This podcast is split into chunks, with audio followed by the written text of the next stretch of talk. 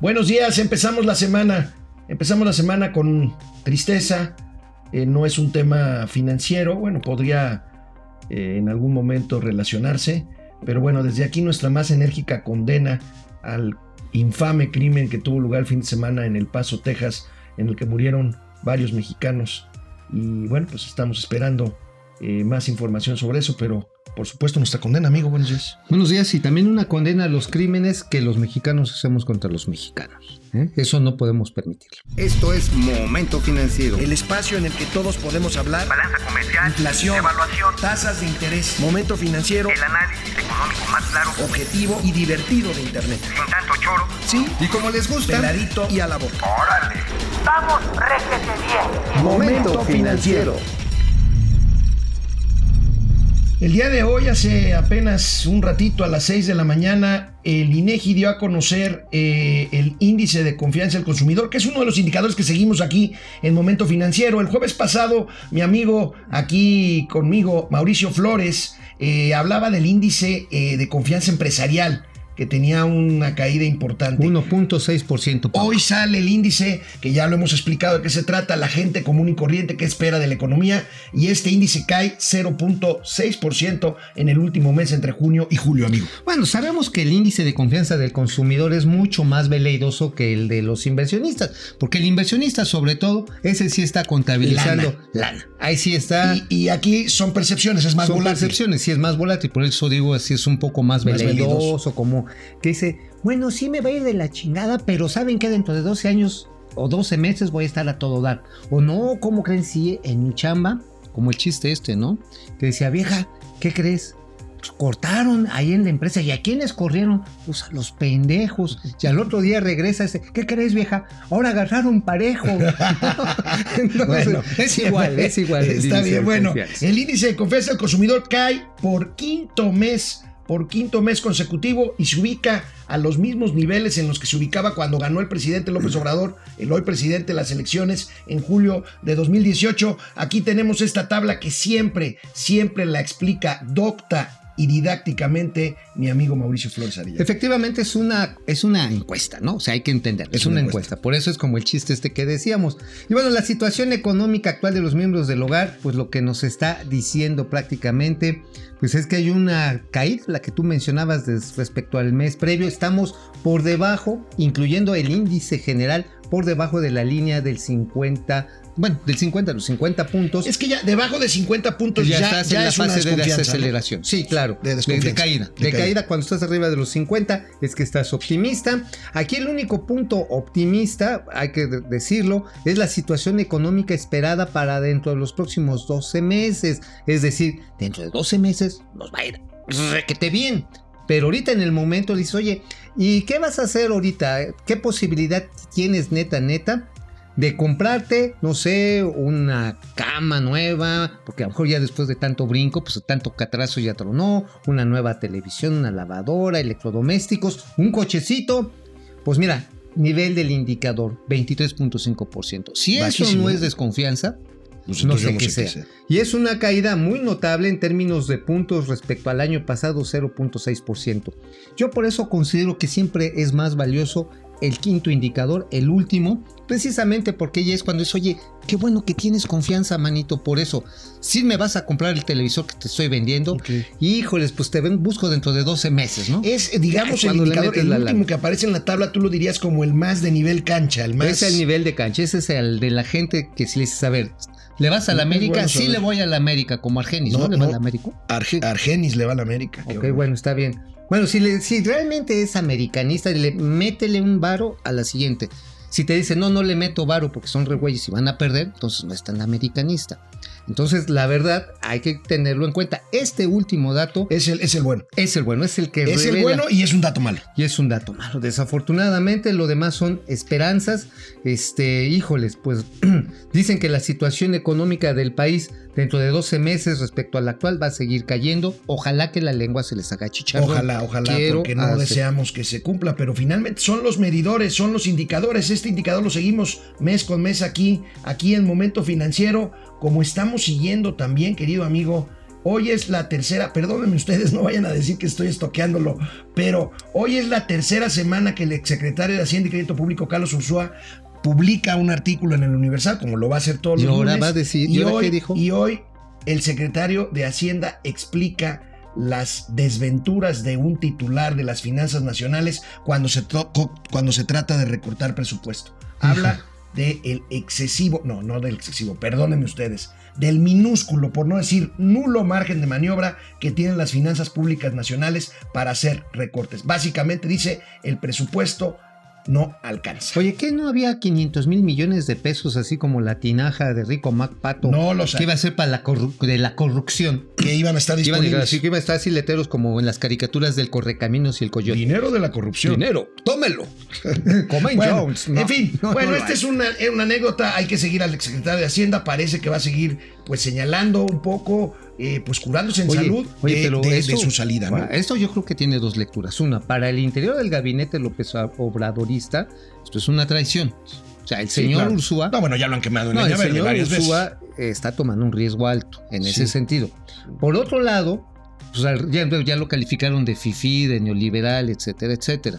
Ahora, por el otro lado, también es cierto que es un punto de referencia respecto a la evaluación de alguien que estuvo dentro de los primeros seis meses, bueno, no seis meses, doce meses, 12 meses.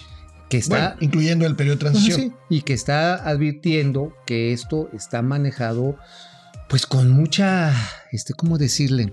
Eh, eh, astucia, con mucha estulticia, con mucha buena voluntad, pero poco conocimiento. Bueno, en su carta de renuncia hablaba de decisiones tomadas improvisadamente. Bueno, Bueno, la cancelación de nuestro finado aeropuerto. Hablando del secretario de Hacienda, pues bueno, una de las cosas que distingue al nuevo secretario de Hacienda es, contrario a su antecesor, Arturo Herrera está abriéndose plena, plenamente a los medios de comunicación. Hoy, los dos periódicos especializados en economía y finanzas de México, El Financiero y El Economista, publican entrevistas que le hicieron el viernes pasado al nuevo titular de las finanzas nacionales y coincide en ambas con un tema importante. No es pertinente, no está de acuerdo el secretario de Hacienda con que el Banco de México amplíe su mandato. Recordemos que el principal mandato del Banco de México es controlar la inflación y el presidente López Obrador había sugerido que debería ampliarse a que también pudiera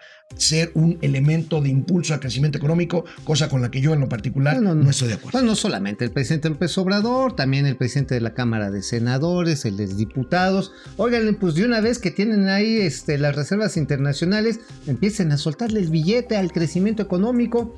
Dicen, es que así lo hace Estados Unidos. Eh, nada más les recuerdo que Estados Unidos ganó la Segunda Guerra Mundial y también la primera es una potencia industrial, nada más. y Estados Este, Unidos tiene algo que no tiene nadie más, El dólar. el dólar. La moneda reserva del mundo Es la produce, la maquinita de los dólares lo tiene Estados Unidos. no México. Entonces, tarán, quizás lo más prudente efectivamente es lo que dice el señor Herrera, lo cual, ojo, eh, quiere decir que sí está enfrentando presiones al interior de su propio gobierno y no solamente por el presidente que dice respetuosamente le sugiero que en chinga bajen las tasas de interés. De hecho, hoy ya analistas de Banorte, el Banco Fuerte de México, anticipan que efectivamente viene, viene para anticipadamente el recorte de las tasas de interés. ¿Hasta dónde ese recorte? Híjoles, pues yo diría hasta donde la tijera no, no agarre cuerito, ¿eh? Porque resulta que si nos vamos más allá del 8%, aquellos que están hoy manteniendo su dinero fugazmente en México, porque así es, son inversiones de corto plazo en documentos de gobierno, porque le dan un margen importante respecto a las tasas de interés de los Estados Unidos. Van a decir, Y esa es la razón hasta ahorita de la Ajá, van a decir, híjoles, pues, este, pues si ya me achicaron el premio, obviamente es un alivio para las finanzas públicas. Pagas menos intereses por deuda. Pero si pagas, dejas de pagar ese premio, igual y los otros se te chispan. La- es una decisión muy difícil. La tasa está en 8, 8 es 8.25, 8.25. 8.25%. Pero Y la bueno, referencia. este, todavía no hay un consenso pleno de si van a bajar las tasas en la próxima reunión monetaria, ¿no? Tú coincides con Banorte con que sí bajarán al. Sí, al hay- yo 8%. creo que hay muchas presiones al interior. Sí. Este, el asunto está en que movilizar, ¿sabes? Sobre todo movilizar las- los volúmenes de crédito que quieren hacer a través de la banca de desarrollo en este plan de, De no le- impulso. de impulso. Es un plan contracíclico. un yo plan contracíclico, punto, no nos hagamos güeyes. o Es sea, un plan contracíclico. o no o sea, ese, que además era necesario. ese 0.1% no está nada chido, entonces sí se requiere esto. Ahora, si no bajas las tasas, pues el crédito va a estar caro. Por lo tanto, pareciera que va en línea. Ahora, ¿hasta dónde sueltas esa liquidez y esa liquidez te va a empezar a generar hoy cuellos de botella? Quiero hablar así como economista neoclásico, neoliberal, especialista perra gorda panzona neoliberal. Fifi. Fifi. Esto quiere decir que si hay un cuello de botella, es decir, que las cadenas de producción están hoy achicadas por la propia contracción de la economía, lo que se va a generar va a ser una sobredemanda de consumo que no va a poder ser abastecida por la producción y esto genera un crecimiento inflacionario inercial. Aguas. Que bueno, esto paradójicamente puede ser la razón Aguas, por la cual las tasas se mantengan, porque el principal mandato del Banco de México es contener la inflación. Claro. Y además, otra noticia, el dólar.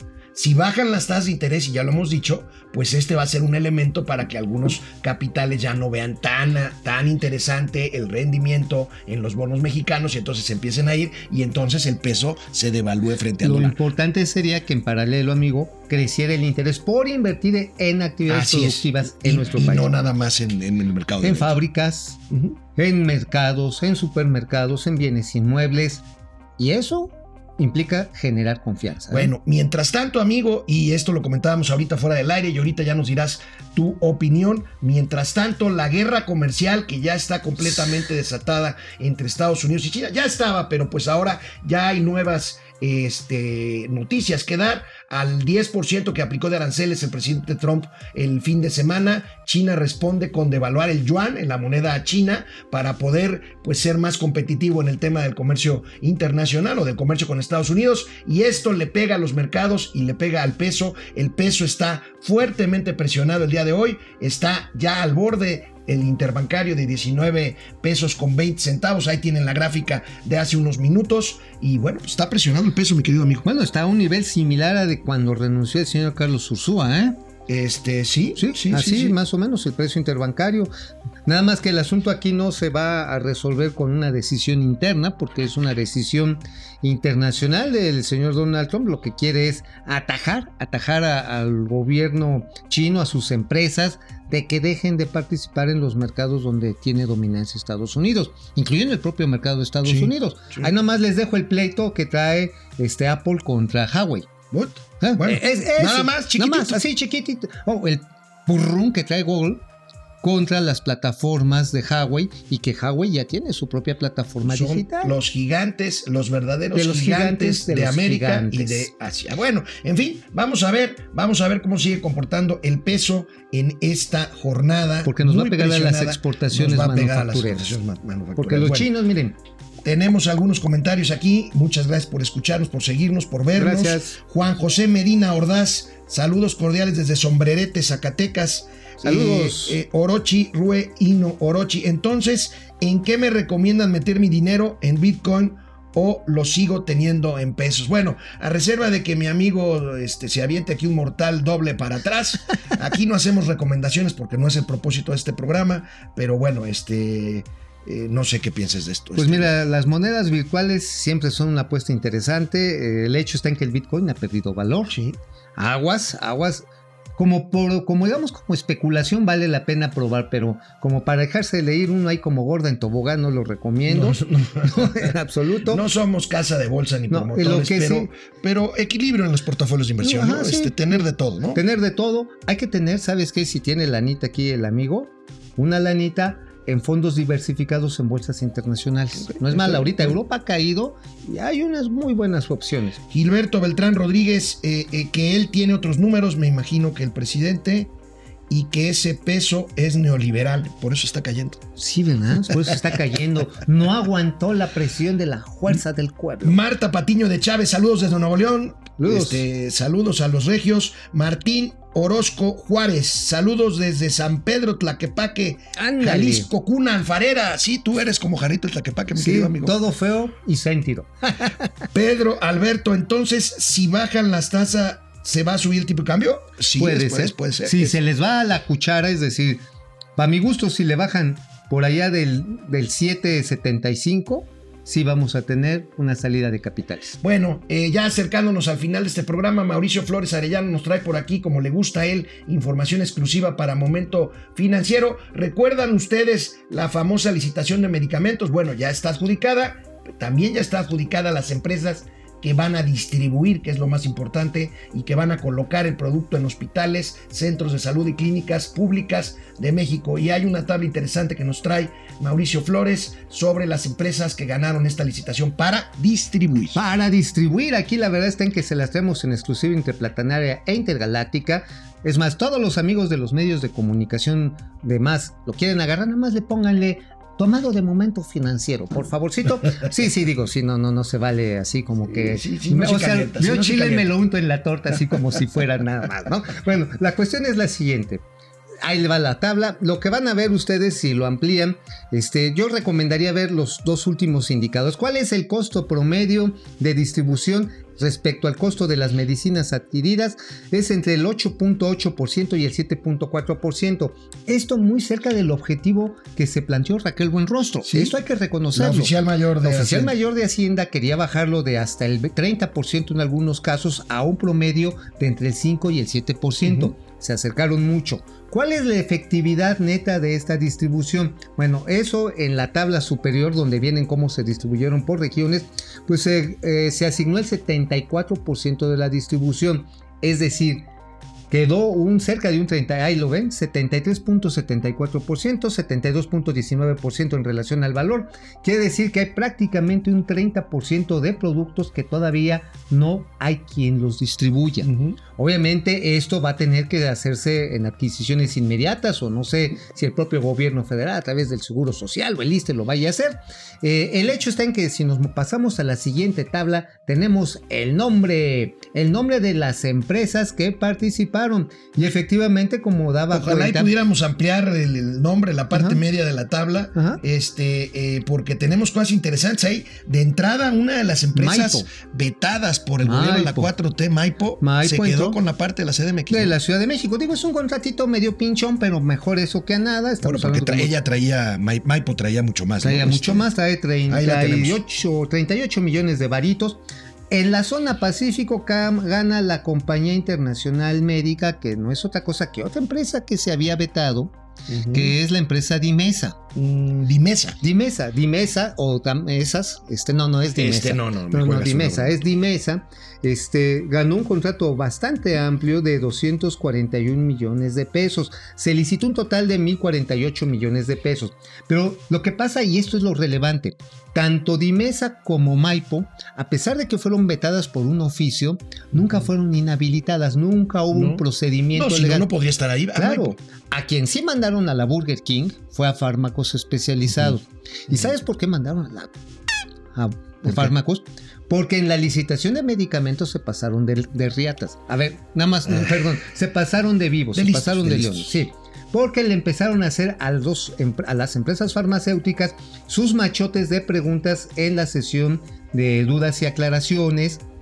Los cachó la Secretaría de Hacienda. Eso se llama práctica Fueron monopólica. a- aquella que nos comentaste aquí que eran 5 mil preguntas o algo así. 5 mil este, preguntas repetidas en cerca de 94 veces y, Y en 30 idiomas. ¿no? en 30 idiomas. Y además con las mismas falsas faltas de ortografía. bueno, tenemos- Por eso, Tenemos más comentarios para cerrar el programa. Me da mucho gusto ver que nos está viendo, escuchando Mónica Cravioto Galindo Mónica. desde Barcelona. Mónica, Cravioto. un beso hasta Barcelona. Ya estás lista para irte ahorita, ya es hora para irte allá a la, ¿A la Rambla? Barceloneta, a, o a las Ramblas, a la Barceloneta, pues es eh, verano. todavía sí está rico ahorita el Carlos Guzmán y el dólar y Venezuela y la recesión, apa. Bueno, nosotros nos hemos venido este, mencionando estos, estos elementos. Este, Pues sí, la verdad que la recesión es una situación que no hemos llegado técnicamente, pero estamos en la rayita. ¿eh? Estamos ahí en la rayita. Estamos Andrés como García- la tanga. Como la tanga en la rayita. este, Andrés García Rubalcaba, ¿habrá recorte de tasas en agosto? No, no lo sabemos. Eh, Mauricio Banorte Flores- dice que sí. Banorte dice que sí, Mauricio Flores dice que sí. Vamos a ponerle. eh, Pesos. Vamos a ponerle. Una eh, apuesta. El, el punto a las 10. Yo digo que se queda en 8.25. Yo digo que baja 8%. ¿Ok? ¿Está bien? Bueno, vamos a ver. Una apuesta. Bueno, el momento este- financiero lo formalizamos. Antes de otra, antes de que nos vayamos, antes de que nos ya. vayamos, Hoy, hoy el Coneval o lo que queda de él, este, eh, este consejo eh, que ha sido sujeto a varias presiones, va a anunciar la medición de la pobreza al cierre de 2018. Esto todavía no afectará a la parte de los programas sociales de Andrés Manuel López Obrador porque tiene que ver con el cierre de 2018, o sea, el último año de Peña Nieto. Esto lo dará a conocer en ahorita el- en, unos minutos más. Es en el periodo, todavía en el maldito periodo neoliberal. Les puedo adelantar un dato. A ver, venga. El ingreso promedio estimado de una persona que no hubiera cambiado de empleo en los últimos 10 años solamente hubiera avanzado en términos reales 100 pesos. Es decir, sí, hay un estancamiento del ingreso real, es un crecimiento de 2.4%, no es nada prácticamente. Eh, esto si no hubiera uno incrementado sus capacidades, aumentado su productividad y el Coneval lo que va a decir, "Oh, ahora, ahora sí vengo generoso con las exclusivas no, interplanetarias. vienes ¿eh?". este, bastante dadivoso, amigo. Va a decir que el problema es que ni se ha incrementado la productividad y al mismo tiempo el crecimiento económico no lo ha permitido. A ver, Estamos mira, si le pido a mi producción, les acabo de mandar una tabla a ver si la podemos pasar. Eh, el Coneval acaba de dar hace un minuto eh, sus primeras cifras. Vamos a ver. A ver. Eh, el número. México fue el primer país en contar oficial. No, no, esto es este. A ver. A ver, hay una El número de personas en situación de pobreza pasó de 49.5 a 52.4 millones de personas. Más de 3 entre- millones de personas. Entre 2008 y 2018. El porcentaje de la población en situación de pobreza pasó de 44.4 a 41.9% entre 2008 y 2018. Ahí les y va. tenemos esta, esta tabla, eh, medición de pobreza. A ver, amigo. Ahí está, ahí ven lo que ustedes ven, simple y sencillamente en estas tablas, es que por un lado la pobreza salarial, la de ingreso, la de todos los ingresos, salarios, rentas, transferencias, es la que está estancada y esto ha llevado a que haya aumentado en 3.1 millones de personas el número de pobres. Sin embargo, la pobreza como tal se disminuye en prácticamente la misma cantidad, 2.9 millones de personas, por las políticas públicas aplicadas en el maldito periodo neoliberal. Es decir, ¿Cuánto es transferencias disminución? de cerca de 2.9 millones de personas, más o menos. Esto significa que hubo transferencias en alimentos, en educación, en salud, come- comedores públicos, también en Estancias subsidio a la vivienda, infantiles. estancias infantiles, subsidios a la vivienda. En otras palabras, eh, la falta de crecimiento y de productividad fue la que atrapó a los programas sociales que no pudieron hacer que más gente escapara de la pobreza y que prácticamente nos quedáramos en los mismos niveles de hace una década. La pregunta, amigos y amigas, eh, querido Mauricio, es eh, si la política social del actual gobierno, esta que ha suprimido este, programas institucionales y los ha sustituido por transferencias directas de dinero a las personas, a los diferentes grupos, funcionará para eh, mantener, eh, no para, no, no Para si superar. mantener, para, para superar estos índices eh, o para mantener por lo menos este, este modesto eh, disminución en la, en la pobreza. Pues lo primero que tenemos que hacer es medirlos. Si no, si el Coneval no funciona como Sí. todo parece indicar que va a suceder, no lo vamos a saber. Ya sabes que el programa Jóvenes Construyendo el Futuro, pues ya le pusieron este tapa, ya, ya nada más 400 mil chamacos entraron este año, no hay todavía suficiente gobernabilidad, por eso se le tapa para empezar a evaluar. Y sobre Este- todo porque ya se les acabó la lana. También iban a ser 2 millones de jóvenes. Y quedaron en 900 mil, decían, ¿no? Este, 400 mil. 400 mil. Bueno, miren, mañana comentamos, si gustan, ya con más calma, las cifras que está dando a conocer ahorita, los está sacando, eh, digamos, paulatinamente por Twitter. Quisimos alargar un poquito el programa para darle los primeros datos del Coneval. Aquí lo que nosotros pensamos es que el INEGI debe de seguir levantando las cifras en bruto y el Coneval debe seguir funcionando adecuadamente para interpretarlas y para dar este tipo de resultados que no es otra cosa sino medir la pobreza y no tanto medir la pobreza nada más, sino ver cuál es el éxito o fracaso de las políticas sociales del gobierno en turno. Con la finalidad de mejorarlas, ¿eh? Claro. No, o sea, no es para estar chingui, Ah, no, chingui, chingue. no, no, no. Es a ver, ¿qué está bien, qué está mal? Digo, la estafa maestra de la señora Robles, que ya ahorita ya le están deteniendo su billete, pues habla de que también hubo cosas muy mal hechas. Bueno, Muy mal hechas. Pues amigos y amigas, terminamos hoy un, eh, una larga emisión de Momento Financiero. Hoy en la noche estaremos en Radio Fórmula a las 9 de la noche con nuestro amigo Cayo de Hacha y con Amado Avendaño. La maldita hora es lunes de Momento Financiero. Ahí nos escuchamos 104.1 de FM, 1500 de AM. Ahí estaremos, mi estimado. Nos vemos. Nos vemos. Vamos, réjete bien. Momento financiero.